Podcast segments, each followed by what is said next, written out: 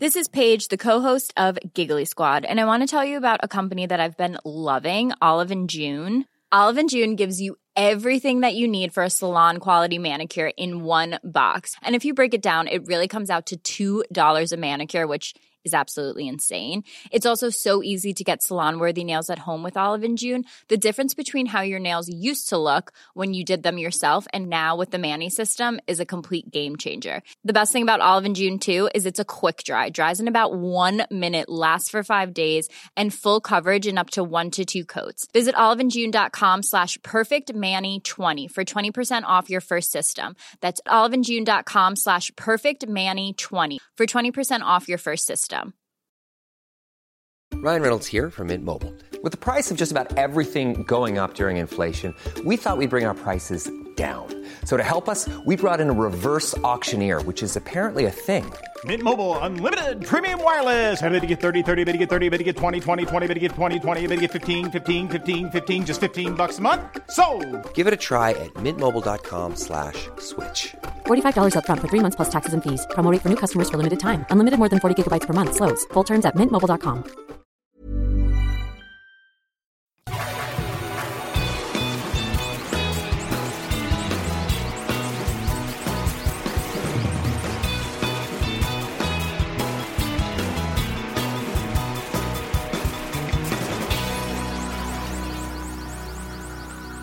Oye, este episodio tiene que salir el jueves, no el viernes.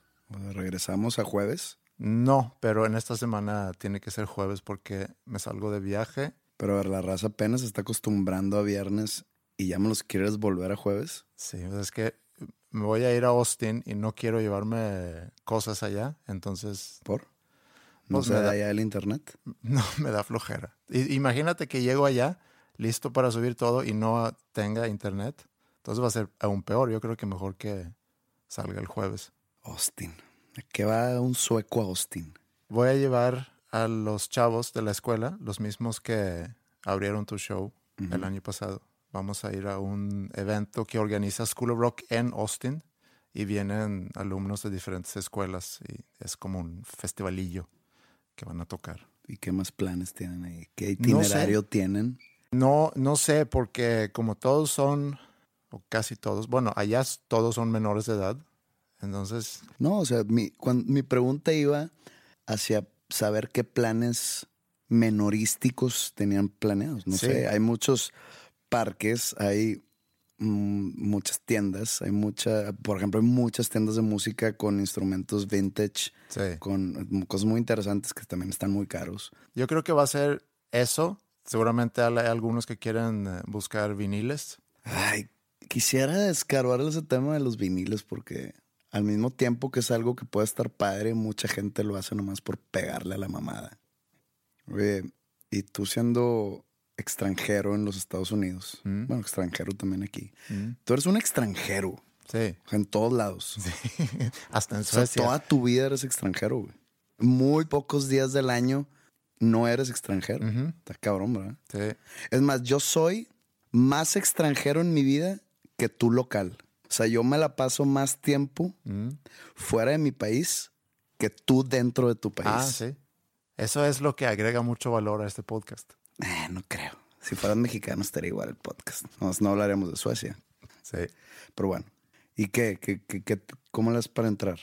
O sea, porque tienes unos documentos para entrar a Estados Unidos y debes de tener otros para entrar a México. Sí, a- entrar a México por tierra nunca es eh, problema. Ah, no. Nunca hacen revisión ahí. Cuando llegas al aeropuerto, sí. En Estados Unidos hubo un tiempo que sí me pedían tener visa. Hubo un tiempo que tenía visa. Hace varios años salió una cosa que se llama ESTA, que es para los que están dentro del Visa Waiver Program, que ni idea cómo se llama eso en español, pero pues son ciertos países que no requieren visa para, para viajar a Estados Unidos. Entras eh, a un sitio y tienes que llenar ahí eh, cierta información tuya. Y, y es chistoso. No sé si tú te acuerdas y no sé si a, si a ti como mexicano te tocó. Cuando antes entrabas a Estados Unidos tienes, tenías que llenar algunos formatos. Había unos formatos verdes. La I-94. Creo que era eso. Ya, eso ya, o sea, nada más por, por tierra, pero tú ya no la llenas. Te la llenan en una computadora. Ah, ok, bueno. Cuando te acercas con el oficial y, en, y por aire ya no te la piden. Pero ese formato está chistoso porque, por ejemplo, hay una pregunta que a mí me toca también responder cuando yo lleno en internet para solicitar mi permiso para viajar a Estados Unidos, que dice, ¿has alguna vez estado involucrado en espionaje o sabotaje o en activistas eh, terroristas o genocidio? O si entre 1933 y 1945 fuiste involucrado de alguna manera en la persecución asociado con el partido nazi en, en Alemania. Imagínate que soy un nazi, que, que estuve matando gente y torturando y haciendo crímenes contra la humanidad en la Segunda Guerra Mundial. Mm. O sea, eso me hace alrededor de que tengo unos noventa y tantos años. Sí. Probablemente yo ya necesite como un tipo de guardián que me esté cuidando. Probablemente yo ya viva en una silla de ruedas.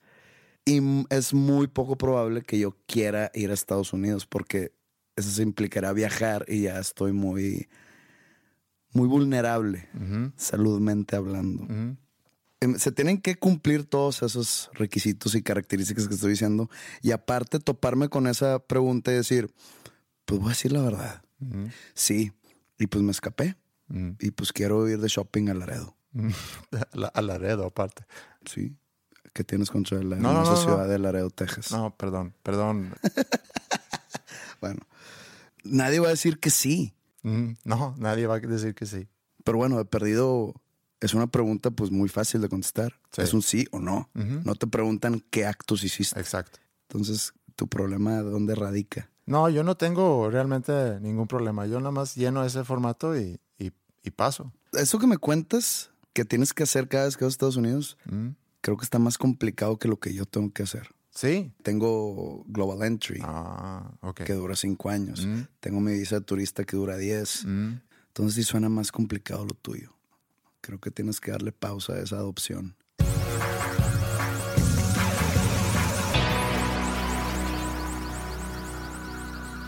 Fíjate que hablando de formatos y cédulas y demás cosas, este fin de semana extrañé mucho el fútbol. Ah, sí. ¿Hubo huelga o qué fue de los Es árbitros? como un paro. Sí, huelga, pero huelga siento que es una palabra muy contundente para lo que sucedió. Sí, fue un... Es como un paro, el cual se dio porque hubo un juego de copa, no, no era de liga. Perdón a los que no les gusta el fútbol, pero bueno. Tú puedes hablar de lo que tú quieras. Es tu sé. podcast y si tú, a ti te interesa el fútbol, tú dale. O sea, puedo hablar de huevos también. Si te gusta comer huevos, ¿por qué no? ¿Cuál te gusta más? ¿Estrellados? Comer huevo. Cocido.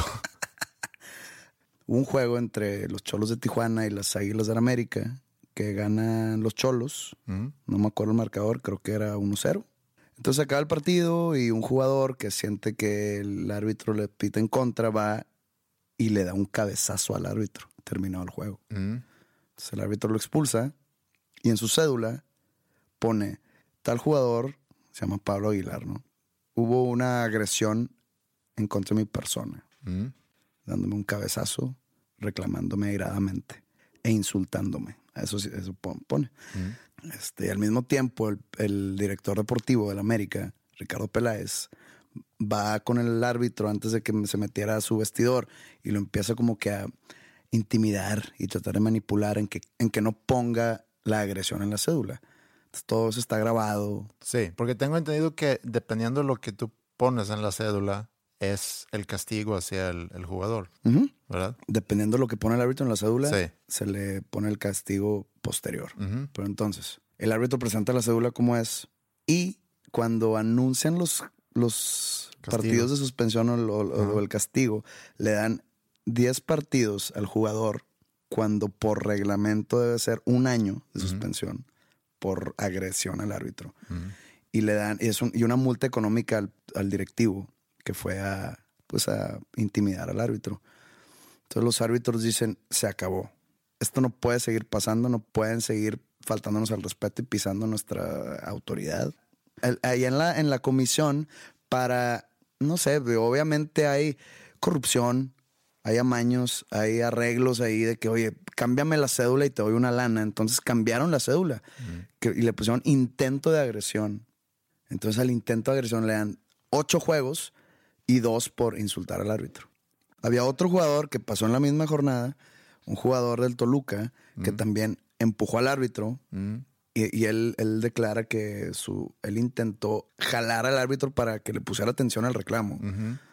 Pero como quiera, sí se ve donde lo empuja y donde lo jala. Sí. Entonces, eso también es un tipo de agresión. No tan, no tan grave como el cabezazo. Claro. Pero entonces el, el- el problema fue que la comisión disciplinaria cambia esa cédula. Y es ahí donde lo- los árbitros se, se paran y dicen, no, esto no va a seguir.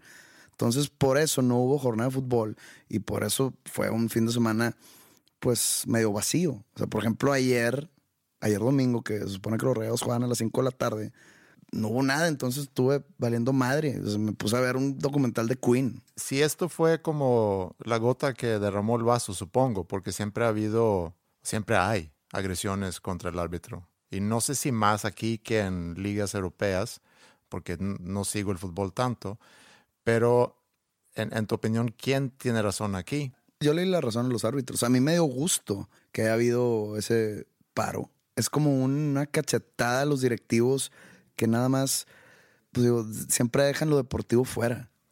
Siempre primero son sus intereses económicos y de la liga y luego lo deportivo. Y de repente digo, yo, yo no soy futbolista, yo, yo soy un mero aficionado, pero sí se nota el mal manejo. Y sí me gusta ver la liga y todo, pero la selección mexicana ya como es parte fundamental de la federación, Sí. como que, no sé, le tengo un tipo de. Le tengo un tipo de adversión porque sé de cómo está conformada, sé de los intereses, sé que Televisa es el mandón y que lo que quiere Televisa es lo que se hace. Y dejan lo deportivo siempre a un lado o en segundo término. Entonces, por eso como que... Y, y no estoy manchando el, el fútbol mexicano en sí. Sé que en todas las ligas del mundo hay cosas similares. Pero pues es la liga que conozco. Sí. Es la liga que sigo, es la liga que desde niño he seguido. Entonces, por eso le tengo una adversión a la selección, por lo mismo que está manejado completamente por la federación y por Televisa. Por ejemplo, en Italia, sea, todo lo de los arreglos de partidos, que se hizo todo un escándalo hace un- como que unos 10 años. Sí, aproximadamente. Este, en España también hay problemas similares. En todos lados, creo que la Liga Argentina hace un par de semanas estaba también parada. No recuerdo bien cuál era la razón. Pero en todas las ligas del mundo, hasta en la NFL, que también hace un par de años hubo una huelga de árbitros, hay esto. Pero mucha gente se esmera en manchar la Liga Mexicana o el fútbol mexicano con aquí es, eh, reina la corrupción. En todos lados. No se ha resuelto todavía. Eh, ayer domingo hubo una junta de dueños que según esto se tomaron decisiones para darle la razón a los árbitros y darle el castigo fuerte a, pues, a los implicados. Pero hasta hoy lunes 12.04 del, del día no se ha anunciado nada. Ok. Pero ¿no crees que esa falta de respeto a los árbitros en la liga, y voy a hablar nada más de la liga mexicana porque desconozco, o sea, ese es el caso ahorita, porque desconozco cómo funciona en, en otras ligas, pero que esa falta de respeto y los empujones y los gritos y las agresiones es un poco como funciona la sociedad aquí, que no hay mucho respeto por las reglas. También he visto a gente pintándole dedos a tránsitos y, si un policía te para, es muy probable que tratas de sobornar al policía, inclusive se presta para que el policía te, te pida un soborno. Entonces, como que es como parte de un mismo sistema donde la autoridad no tiene tanta autoridad. ¿Y no crees que pasa lo mismo en el fútbol? Creo ya que en cuestión de mordidas, ya creo que hablamos alguna vez de esto. Sí, pero no me refiero nada más a mordidas, sino me, me refiero a, a- a falta de respetar una decisión de una autoridad que a final de cuentas es el árbitro de- en un partido de fútbol, es la autoridad. Si puedes cuestionarlo, pero llegar a empujarlo o llegar a darle un cabezazo, Por ejemplo, imagínate que me están haciendo la prueba del alcohol, la prueba de ebriedad. Si me agarra un tránsito, me agarra un antialcohol. Imagínate que me bajo del carro, me hacen el. Haz un 4 y me sale mal, y luego me ponen la prueba esa de- del alcoholímetro, sale mal y me pongo loco y empujo un. o le doy un cabezazo a un oficial. La llevo al bote y primero, pues todos los casos que has visto en películas que los encarcelados son maltratados por, por la autoridad. No dudo que eso pase en mi estancia y por lo mismo que, que yo me pasé de lanza. La analogía aquí sería que a Pablo Aguilar su castigo debe ser que lo metan como que un cuarto con puros árbitros. O sea, a ver si suelta cabezazos.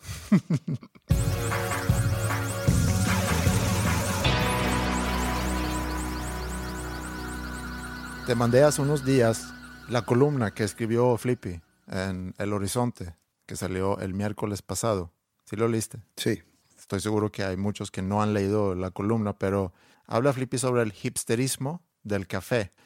Y da algunos ejemplos de, en un viaje que tuvo al DF que lo llevaron a, algunas, eh, a algunos cafés nuevos donde están ahorita en lo más nuevo del café, donde se prepara de cierta forma, donde usa los granos de cierta manera y te presentan todo esto muy científicamente. Y si tú pides algo que a lo mejor a ti te gusta, pero ellos no están de acuerdo, te lo dicen y te reclaman porque pides tu café con leche de almendra, por ejemplo, porque vas a echar a perder la experiencia de este café. Yo soy buleado cafísticamente hablando. ¿Ah, sí? Por mi papá, porque le echo ah, a ok. mi café. Mm. "Ah, no sabes tomar café, así no se hace, eso es para puñetas. Yo, eh, perdón, ¿quién se lo va a tomar, güey? Sí. Tú o yo. Pero eh, eso es lo que describe Flippy. Esa es ahorita la tendencia de todos los nuevos cafés que salen. El Que hipsterismo en el café. O sea, todo lo que tú me puedas decir, que si el grano está, que está sembrado y cosechado en los altiplanos de Tanzania por niños de tres años eh, permeados con la orina de una vaca que jamás ha pisado el pasto, con la lluvia de una nube que pasó por el huracán, no sé. Todo lo que me quieras decir sí. se traduce a una pinche taza de café que me va a saber igual que un café instantáneo. Mm, a lo mejor no saber igual, pero si tú no distingues la diferencia, no hay problema. Te cuento una historia. Mm, Hay un amigo mío que le pega mucho a la mamá con el whisky. mm, Entonces él siempre va a todos lados, a todas las juntadas o las fiestas o las pres o lo que se arme. Ya él con su botella de Macallan, es un Scotch single malt, muy, o sea, muy rico, y, pero también muy caro. Entonces él llega y yo lo traigo porque a mí no me gustan sus pinches bucanas y sus chivas y black labels y todo eso a mí no. Entonces les sirvo así. Cuando yo llevo alguna botella, hay una, hay una botella de, o una marca de whisky que, que sabe muy bien, está muy barata, que se llama Teachers. La botella cuesta alrededor de 140 pesos y sabe, o sea, sabe muy similar o igual que, por ejemplo, a una de Johnny Walker Black Label, que desde la botella te salen 600. Entonces una vez le dije, a ver, cabrón, porque seguía mamando con eso. Dije, a ver, te voy a hacer el reto Pepsi, pero de whisky. Volteate y sirvo un whisky, el mío, el Teachers, en un vaso, y el de él, el Macallan, en otro. Vas a escoger sin saber cuál es cuál y te lo vas a tomar y tú vas a decir cuál es. Entonces el vato agarra el teacher sin él saber, le toma y dice, este sin duda es mi Macallan. Entonces dices, güey, eres puro pedo. Creo que pasaré igual con el, un café Folgers y un grano de la India con popó de bebé recién nacido, bendecido por Mahatma Gandhi. Sí, yo sí puedo sentir diferencias entre diferentes cafés. No me considero experto para nada, pero lo que sí se me hace muy pasado de lanza es cuando tú como el que provee ese café a alguien, le quieres decir a la persona cómo debe de tomar su café o inclusive reclamarle cuando eh, demuestra sus preferencias que a lo mejor no concuerdan con lo que es de moda o lo que es in. Esos expertos que pasa lo mismo, yo me acuerdo de, de joven cuando iba a, a tiendas de música en Estocolmo a buscar instrumentos, sentí exactamente lo mismo ahí. Cuando entras y no sabes mucho de diferentes guitarras, de diferentes marcas, de diferentes cuerdas y cuál es el tamaño de la cuerda o la, ¿cómo se llama? La, Calibre de cuerdas. y la forma en cómo te atienden y cómo se medio ríen de ti y se medio burlan de ti porque tú no sabes y ellos son los grandes expertos. En lugar de ayudarte, de una manera amable, se dice, no, pues no sabes, este, no, pues ¿para qué? O sea, tú, y sabes tocar, y si no sabes tocar, pues, pues ¿para Mira, aquí qué? tengo esta para, in- para principiantes. Sí, aquí tengo esto para principiantes. Y no sé si es hipsterismo o si es eh, snobbish. ¿Cómo se di- diría snobbish en...? Tipo de mamoneo. Yo creo que eso va, va de la mano con el nivel de aburrimiento de su trabajo o su frustración. Porque, digo, hablando de los vendedores de guitarras, que no me ha tocado, pero sí sé a qué te refieres. Me ha tocado, yo creo que en otro tipo de, de situaciones, eh, otro producto, otra tienda, pero hablando de guitarras. Y no que no me ha tocado porque yo soy el gran experto en guitarras, no, tampoco va por ahí. Probablemente son guitarristas frustrados eh, o rockeros frustrados que, que no consiguieron, entonces están vendiendo eso y por más que sean expertos y demás, les entra un tipo de frustración cuando llega un niño de 15 años que su papá le dio mil dólares para que se comprara su Fender Stratocaster, este, Made in USA, porque él. A ver, y sabes tocar, sabes afinar. Digo, sí que te enseño. Es como que esa actitud va de la mano de algún tipo de frustración. Yo creo que el, el hipster del café también. Porque primero la actitud que deben de tomar con el cliente, por más que ellos sean unos meros empleados o meros baristas de una cafetería, por no decirle otra cosa, pues a ver qué quieres. Quiero un café americano. Ah, mira, te puedo recomendar para lo que tú quieres, pues este café de que lo cagó Zeus en, en- en Grecia. No, fíjate que quiero un café común y corriente. Ah, ok, va. Y ya, esa es la actitud. Puedes tú, tus conocimientos, ofrecerlos, pero si no, pues ok, Sí. hasta un lado. Hay un comercial, no sé si es nuevo, pero hay un comercial de McDonald's. No somos patrocinados por McDonald's, ni soy muy fan de McDonald's, hablando precisamente sobre el café, que ilustra de una forma excelente esto del café. Eh, luego lo podemos subir para que la gente entienda más de, de lo que estamos hablando. Hay algo, y eso es a lo que iba, con los expertos que me caen muy mal. Por un lado, admiro quien sea experto en algo, pero quien sea experto en algo también tiene esa tendencia a querer demostrar su expertise. ¿Tú eres experto en algo? No, Creo que yo tampoco soy experto en algo. Podría ser experto en tirar hueva.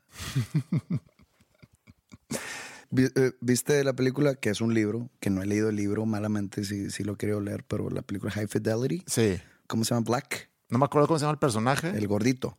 Ah, sí, Jack Black. Ujú. el de- que es como un snob de la música. Y Sí. siempre que, oye, el nuevo disco de NSYNC. Ah, pinche pendejo. Sí. He querido leer el libro, lo, lo voy a buscar ahora que... Sí, yo le he leído el libro. Hay muchos Sí. libros de Nick Hornby, se llama. Ok. ¿Qué, qué más ha escrito ese güey? High Fidelity, Fever Pitch, About a Boy. Hay más, no me acuerdo, pero esos tres. No eres así, experto en top of. Hornsby. No, Hornsby se llama, no se llama Hornby. No eres experto en él. No, ni supe pronunciar bien su nombre.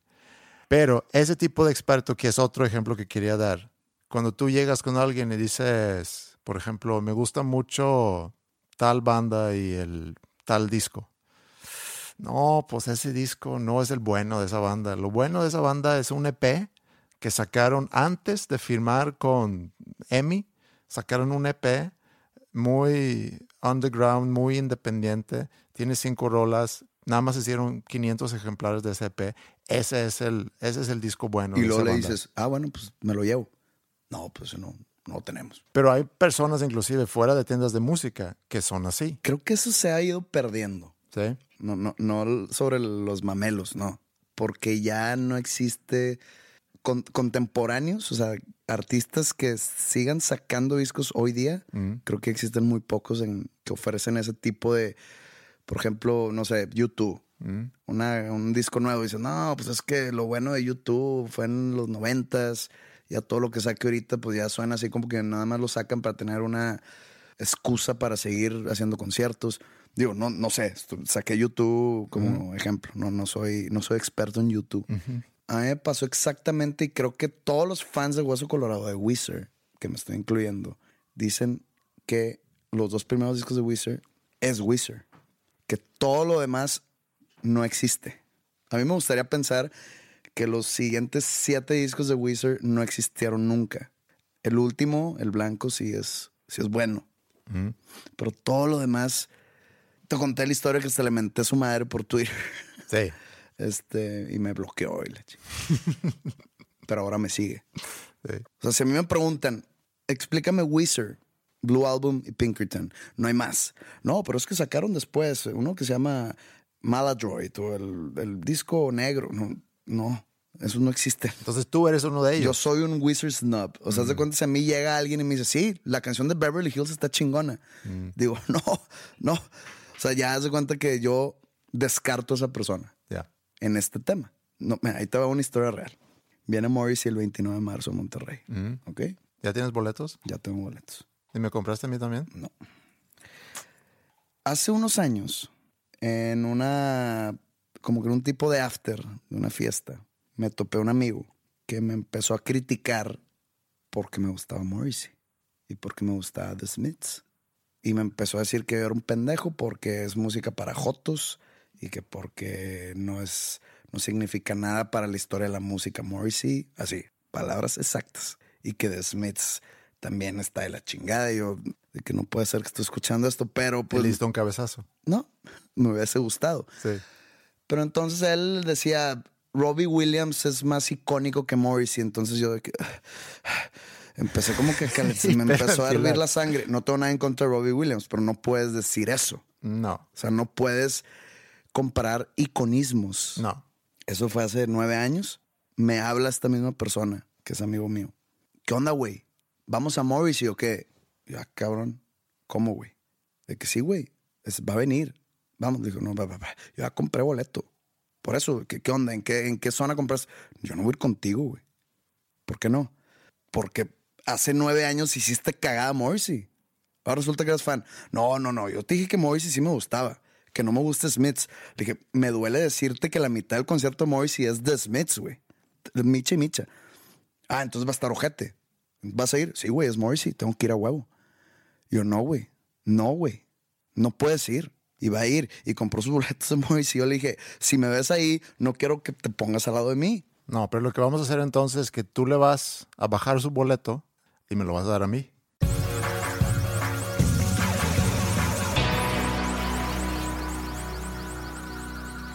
Oye, pero hablando de, de lo de los expertos, ahorita que dijiste que te gustaría ser experto en algo, yo tampoco me considero ser experto en algo. Y como tengo esa admiración a, a quien realmente es experto en algo, también tengo eso, lo que comenté hace rato, de los expertos que te lo quieren poner en la cara. O a lo mejor ni siquiera son expertos, pero nada más se creen expertos. Hay un autor, es inglés, pero creció en Canadá. No sé si se titula canadiense o, o de- o inglés, pero se llama Malcolm Gladwell. ¿No ¿Has- te suena ese El nombre? de Blink. No, no es la banda. No. Es un libro sobre tomas de decisiones. O sea, lo compré, lo empecé a leer y para la, no sé, página 15 lo descarté. Ok. Él escribió un libro que pegó mucho. Él vende millones de libros. Ha escrito varios. Uno que fue muy eh, vendido, muy famoso, es uno que se llama Outliers. Creo que es del 2008. Y en ese libro describe la teoría de los, o la regla más bien, la regla de las 10.000 horas que necesitas para ser máster de algo. Lo basa en un estudio que hizo un sueco que se llama Anders Eriksson, que había estudiado en una escuela de música clásica en Berlín, se me hace. Y él había estudiado cuánto eh, requieres de tiempo para llegar a un nivel máster. En este caso era, creo que, de tocar el, el violín. Y luego Gladwell lo adopta y lo hace como que una regla y lo empieza a generalizar y, y da varios ejemplos en ese libro. Por ejemplo, de The Beatles, que estuvieron tocando ocho horas al día en, en Hamburg antes de realmente ser pues, una banda que grababa discos propios. Eh, también da el ejemplo de Bill Gates, que dedicó mucho, mucho tiempo a, a las computadoras antes de crear Microsoft, etc. Está generalizando mucho. Y lo que dice Gladwell es que el factor más grande de tu éxito, entonces, no es talento nato ni genética, sino la dedicación. Y puedo estar de acuerdo con él en, en, cierto aspecto. Estoy convencido que para serte experto en algo sí necesitas dedicarle mucho tiempo. Si tienes talento, obviamente que tienes una parte gratis, pero para realmente llegar a un nivel máster, tienes que dedicarle mucho, mucho tiempo. A ver, imagínate que yo mido un 8'4, Mm, un metro 84 centímetros. mm, Que en algunos momentos me siento alto, en algo otros me siento chaparro. Tú mides más que yo. mm. Entonces, siempre que salimos en fotos, yo soy el chaparro. Pero normalmente en mi vida Eres el alto. soy alto. Mm, Entonces, si yo leo el libro de Malcolm Gladwell y lo cierro y digo, voy a ser basquetbolista. mm, 10 mil horas, ok. Voy a entrenar 10 mil horas. mm. Voy a meter a, a una, alguna clínica por ahí y luego me meto a un equipo y entreno diario y después sacar el entrenamiento y me quedo yo haciendo tiros y este, perfeccionando mi, mi técnica de bote y demás. 10 mil horas. Me graduó de experto en básquet. Me contrata los San, San Antonio Spurs. Voy a jugar como experto. No creo. Ahí está. Aparte, en 10 años o después de las 10 mil horas, que pro- aproximadamente te vas a tardar unos 10 años para cumplir con esas 10 mil horas. No, suponiendo que tengo 16 años. Digo, yo creo que después de 10 mil horas seguramente vas a ser un basquetbolista bueno, pero no quiere decir que vas a ir a la NBA. Hay muchos jugadores que le dedican 10 mil horas y más y nunca llegan a la NBA. Yo conozco a músicos que practican y practican y practican y seguramente tienen más de 10 mil horas de estar practicando. Seguramente son muy expertos en ejecutar su instrumento, pero no sé realmente cuál es su contribución eh, más allá de ser experto en, en su instrumento. Pues- Ahora, no quiere decir que el éxito comercial está ligado a esto. Tú puedes, sin duda, llegar a ser experto en algo, seguramente después del 10 mil horas. Pero en el básquetbol no hay. Mi única tirada es ser un tipo de coach. Pero yo quiero ser jugador. Por ejemplo, el- un baterista experto probablemente no logre éxito comercial con una banda que creó, pero pues él puede ser músico de sesión de los más respetados y puede ganar un dineral.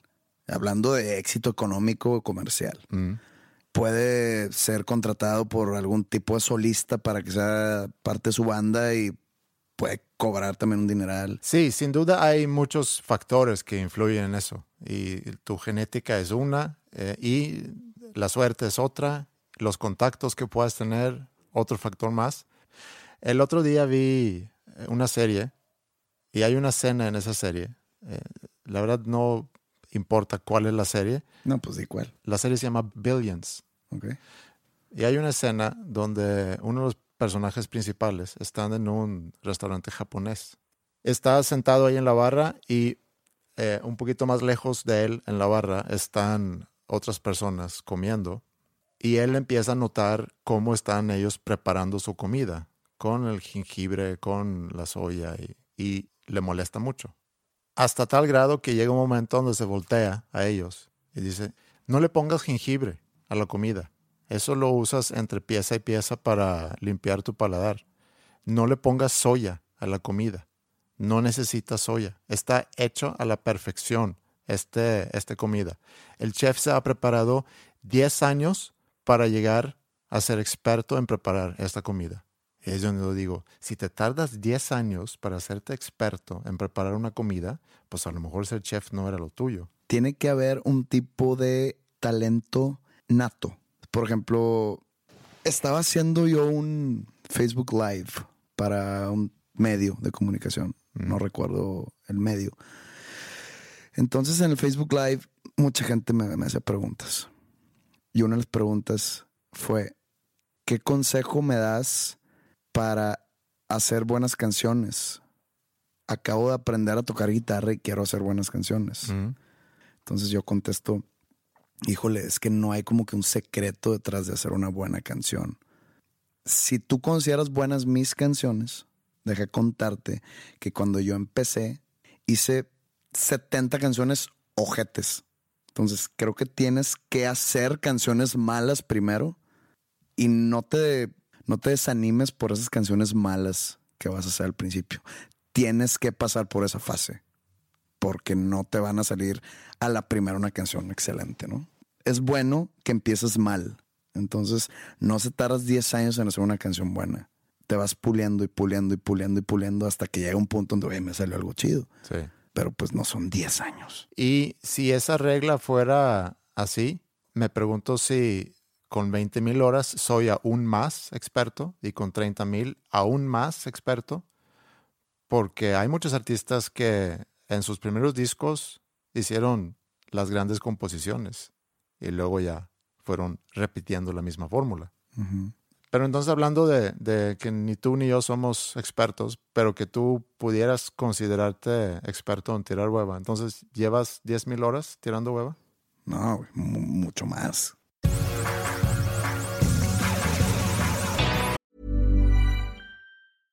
Ryan Reynolds here from Mint Mobile. With the price of just about everything going up during inflation, we thought we'd bring our prices down.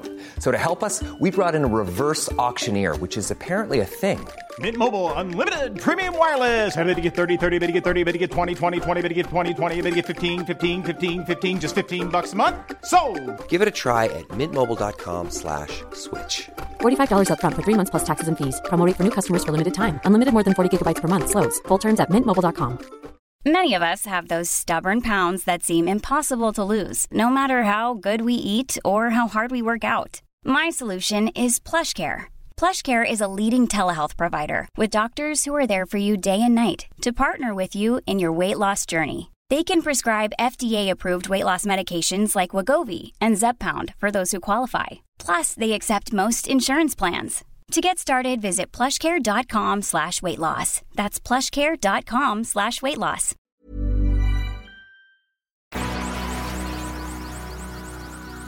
En la semana pasada empecé a escuchar el nuevo disco de Metallica. Bueno, no nuevo, es salió a finales del año pasado. Sí. Sí.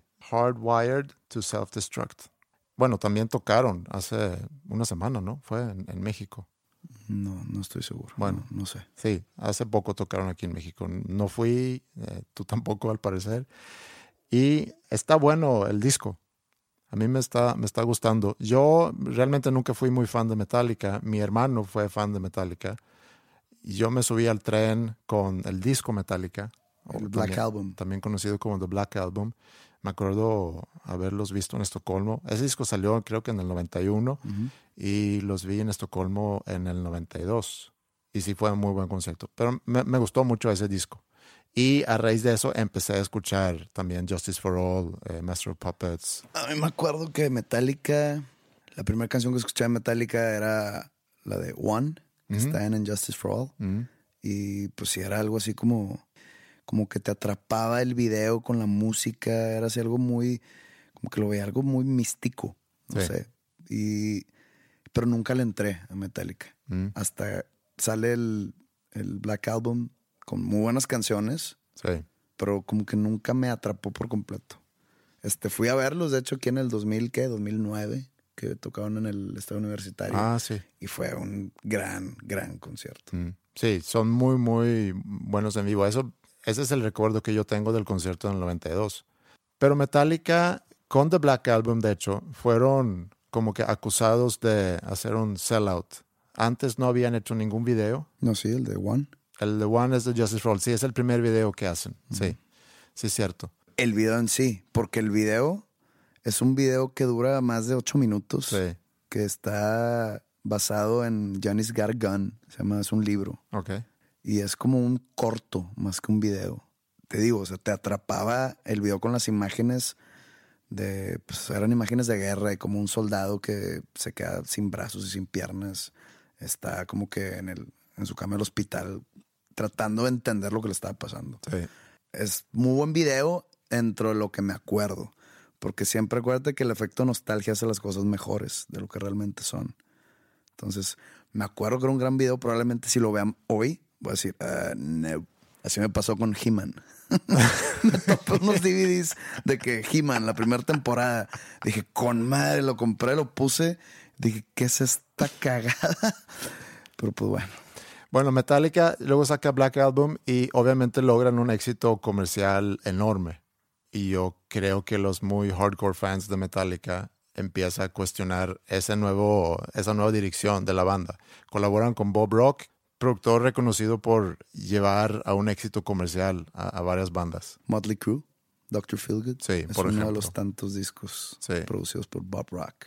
también trabajó mucho con Bon Jovi. Y luego Metallica en el 96 saca el disco Load. Y ahí sí fue como la gota que derramó el vaso porque ya se habían cortado el pelo, en la portada salen con maquillaje y las rolas están un poquito más eh, a la onda del movimiento de los noventas y, y como que otra vez fue llamado el sellout. ¿Cuál fue el disco Metallica que venía la de Until It Sleeps? No sé si fue el que le seguía al Black Album. No, no, no Ese es. Load. Pero ese, ese fue el disco donde empezaron a criticarlos. No sé si en el Black Album fue por su éxito comercial y porque sí le bajaron un poquito el metal. Entonces, me gustaría platicar un poquito de la onda del sellout, porque en los 70s creo que el sellout era muy relacionado a que una banda se iba a trabajar con, con una disquera grande. Eh, romper un poco con lo progresivo para ir a trabajar de manera más comercial con una disquera muy grande. Y si antes habían reclamado a, a The Man como la disquera grande, ahorita ya al irse a trabajar con The Man, pues era de una forma un sellout. Luego en los 80s, el sellout era más bien empezar a colaborar con marcas. En los 90s, el sellout era más bien el que tú como banda cambia tu estilo musical buscando un éxito comercial, o sea, adaptándote un poco a las tendencias actuales, como hizo Metallica a lo mejor con el disco de Load, tanto de sónicamente como de imagen. Hoy en día creo que es muy aceptado todo eso. O sea, hoy en día es muy aceptado que una banda colabora con una marca. Creo que es muy aceptado que tú colaboras con una disquera grande. Y creo que inclusive es muy aceptado que tú como músico, como banda, decides cambiar tu estilo musical porque ya más bien lo ven como que pues la banda está experimentando y quieren romper con, con lo que hacía antes. Entonces, ¿qué pasa hoy en día? Regresando a Metallica. Cuando sale ese disco de Metallica, el nuevo disco, eh, a finales del año pasado, Rolling Stone Magazine describe el disco como un regreso al terror de los ochentas. O sea, que el disco está como era Metallica antes. Inclusive en la gira, ahorita, creo que están tocando canciones del nuevo disco, algunas canciones de The Black Album para atrás. No tocan nada, según yo. A lo mejor tocan una canción de, de Load, eh, pero no tocan nada de los otros discos. Es que creo que la filosofía detrás de todo es de esas decisiones de Metallica es que ahora ya no tienen nada que probarle a nadie. No tienen que ajustarse a nada. Ahora ellos han de decir, si quiere la gente ajustarse a ellos, bien. Si no, tienen una legión de fans gigantesca Sí. y pues probablemente digan, pues no necesitamos más. Si quieren, aquí estamos. Pero pues esto es lo que ofrecemos. Creo que ya no tienen nada que comprobarle a nadie. Y no, y no que antes tenían que, pero es un tipo de filosofía para mantenerse vigentes de alguna manera. Sí. Otro ejemplo de eso, o otro caso similar a eso, es que YouTube este año celebra los 30 años de la salida de, de Joshua Tree Y que van a hacer una gira, ¿verdad? y van a hacer una gira con ese disco. El último disco de que de, de hecho fue muy criticado porque fue el disco que hicieron una colaboración con Apple y que de repente apareció en, en iTunes o en los teléfonos de todos los... Fíjate que yo fui uno de los pocos que no sufrió ese... ¿No? Bueno, no quiero decir sufrir porque te están dando algo que si no te gusta lo borras y listo. Claro. O sea, fue muy criticado eso, pero pues es como el dicho que dice el, el- a caballo dado no se le ve el diente. Mm, Pues te están regalando un disco, si no te gusta lo borras, dale un- dos escuchadas a dos canciones y sabes que en él y lo borras y ya. sí. Sí, sí, pues ahí lo tienes. Y junto con ese disco, que se llama Songs of Innocence, creo que grabaron otro disco que todavía no sale, que se llama Songs of Experience. Creo que grabaron dos discos al mismo tiempo, así lo tengo entendido. Y ese, la salida de ese disco se ha postergado, postergado, postergado. Y pues todavía no sale. Y me preguntó, bueno, ¿por qué no sacas ese disco? Tú tienes también un fanbase muy grande, así como, como bien dijiste ahorita de Metallica, que tiene un fanbase muy grande que seguramente pues saca algo nuevo Metallica y ahí vamos a estar y lo vamos a escuchar y Metallica dice si te gusta que bien y si no pues no pasa nada pero YouTube decide eh, hacer un cash in con una gira conmemorando ese disco Tengo una pregunta. No, s- no, la verdad no sé mucho de YouTube. No soy experto en YouTube. Ese Joshua Tree es el disco, es un disco así emblemático de la banda. Pues es el disco que los disparó a, a un éxito a nivel mundial. No hubo uno antes de Lockdown Baby o, Acton Baby es, es después. eh, de o el, o el War. No, Sí. verdad, no, no, no, no, no sé, por eso te pregunto. No, sí habían tenido éxito en Estados Unidos antes de, de- de Joshua Tree, pero de- con The Joshua Tree ya fue un, un home run. Aquí estamos hablando de Where the Streets Have No Name, I Still Haven't Found What I'm Looking For y With or Without You. One Eh, no, One es de Acton Baby, que son las primeras tres y canciones Desire. que tampoco es de ese disco, es Sí. de un disco después. Desire no es de Joshua Tree. No, es de un disco después. Joshua Tree lleva a YouTube a ser una de las bandas más grandes del mundo. Hacen una gira de varios años y al final de esa gira pues, se retiran. Inclusive dicen, nosotros necesitamos reconsiderar, eh, nosotros como banda necesitamos reinventar esto otra vez. Y sacan el pop. Y está- cuando dices que no eres experto en YouTube, no estás mintiendo. Sacan Acton Baby. ¿Y que sale ahí? Pop sale después de Acton Baby. Oh. Acton Baby es eh, The Fly, Sue Station, One, eh, Mysterious Ways, entre otras canciones.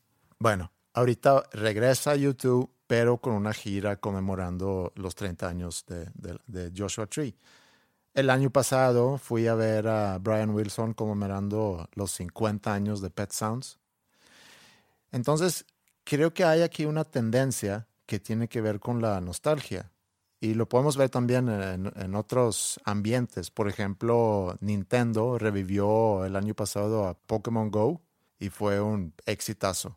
Stranger Things, también una serie que fue un exitazo el año pasado que también se, se basa mucho en la nostalgia. Pero fíjate que mucha gente le gustó Stranger Things que no vivieron lo que, lo que estaban viendo. Entonces, como que creo yo que la- el efecto nostalgia está muy limitado en Stranger Things porque yo creo que el grueso de su audiencia no tienen la edad para haber vivido en esas épocas. a lo mejor. O sea, esa, e- esa serie está, basa- está, se supone que colocada en el 84, ¿no? Mm. Yo tenía cuatro años en el 84, tres. Entonces, yo no puedo decir que viví esa época.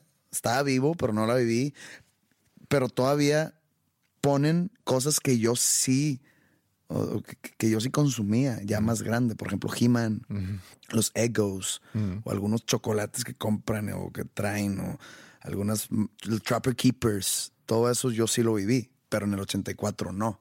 Entonces, imagínate alguien que tengo ahorita 25 años que me gustó mucho Stranger Things, de que el efecto nostalgia creo que en esas personas no aplican. Ok, a lo mejor no aplica tanto ahí, aunque mucho de lo que se platicaba de esa serie era precisamente de la sí. nostalgia de los ochentas.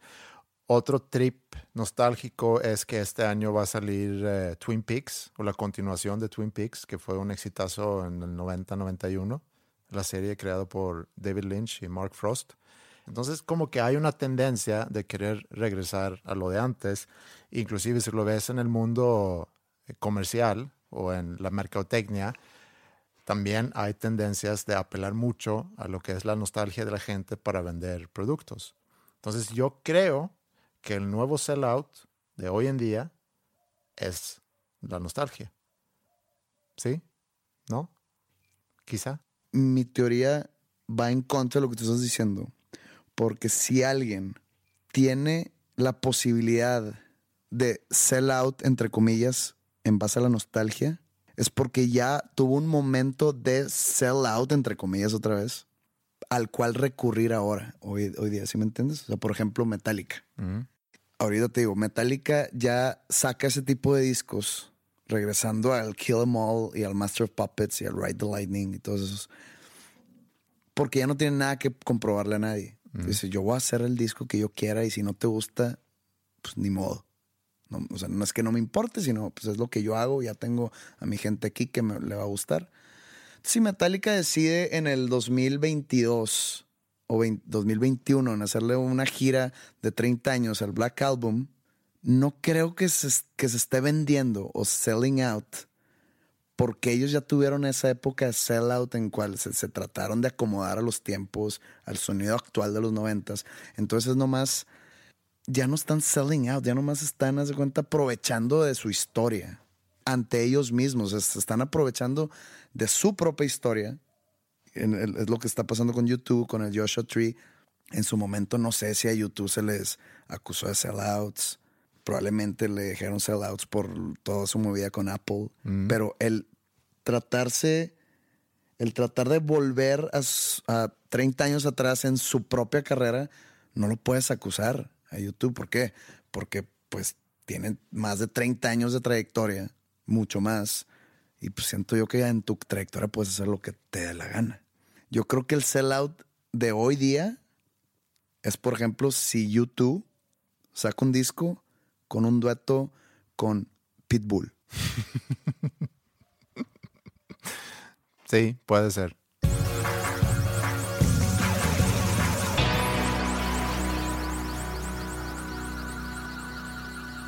Bueno, otra semana más. Hoy toca fútbol. Hoy jugamos en la noche. Sí. 8 pm para que le caigan. ¿Para qué? sí, a lo mejor Va a estar difícil. puede ser difícil. Pero eh, me dio mucho gusto verte de nuevo, Pepe. Igualmente. y al rato te veo de nuevo. Pueden comentar sobre esto en Facebook, mándanos un mail también eh, a podcast.com. Preguntan mucho sobre las temporadas anteriores, donde pueden escuchar lo de antes. Todo eso ya está en Bandcamp, que es un sitio, pero también tienen su app. Eh, pueden bajar eh, la app de Bandcamp y ahí pueden descargar todos los episodios. Y em, pues aquí nos vemos en una semana más. Ahorita que hablamos de YouTube y hablamos de Joshua Tree, hay una canción de ese disco que se llama Running to Stand Still, que de hecho fue la canción con la cual conquisté a Ingrid porque me la sabía muy bien en, en- en la guitarra. Y cuando nos juntábamos en ese pueblo en Alemania, llevaba mi guitarra y tocaba esa canción. Eras muy comercial, ¿verdad? Era muy comercial, sí. Escuchabas YouTube, Metallica. Ujú. Era un sellout. Sí, o sea, no, no le echabas ganas en encontrar algo, algo no tan conocido. Y sé que es un hecho que haberle tocado esa canción ayudó mucho en, en mi conquista. Chance, si no hubiera sido por esa canción, no estaríamos aquí tú y yo. Puede ser. Que tengan ustedes un buen fin de semana. Mi nombre es José Madero. Conmigo está Andrés Usberg. Y estos dos nombres comunes. Nos vemos la siguiente semana. So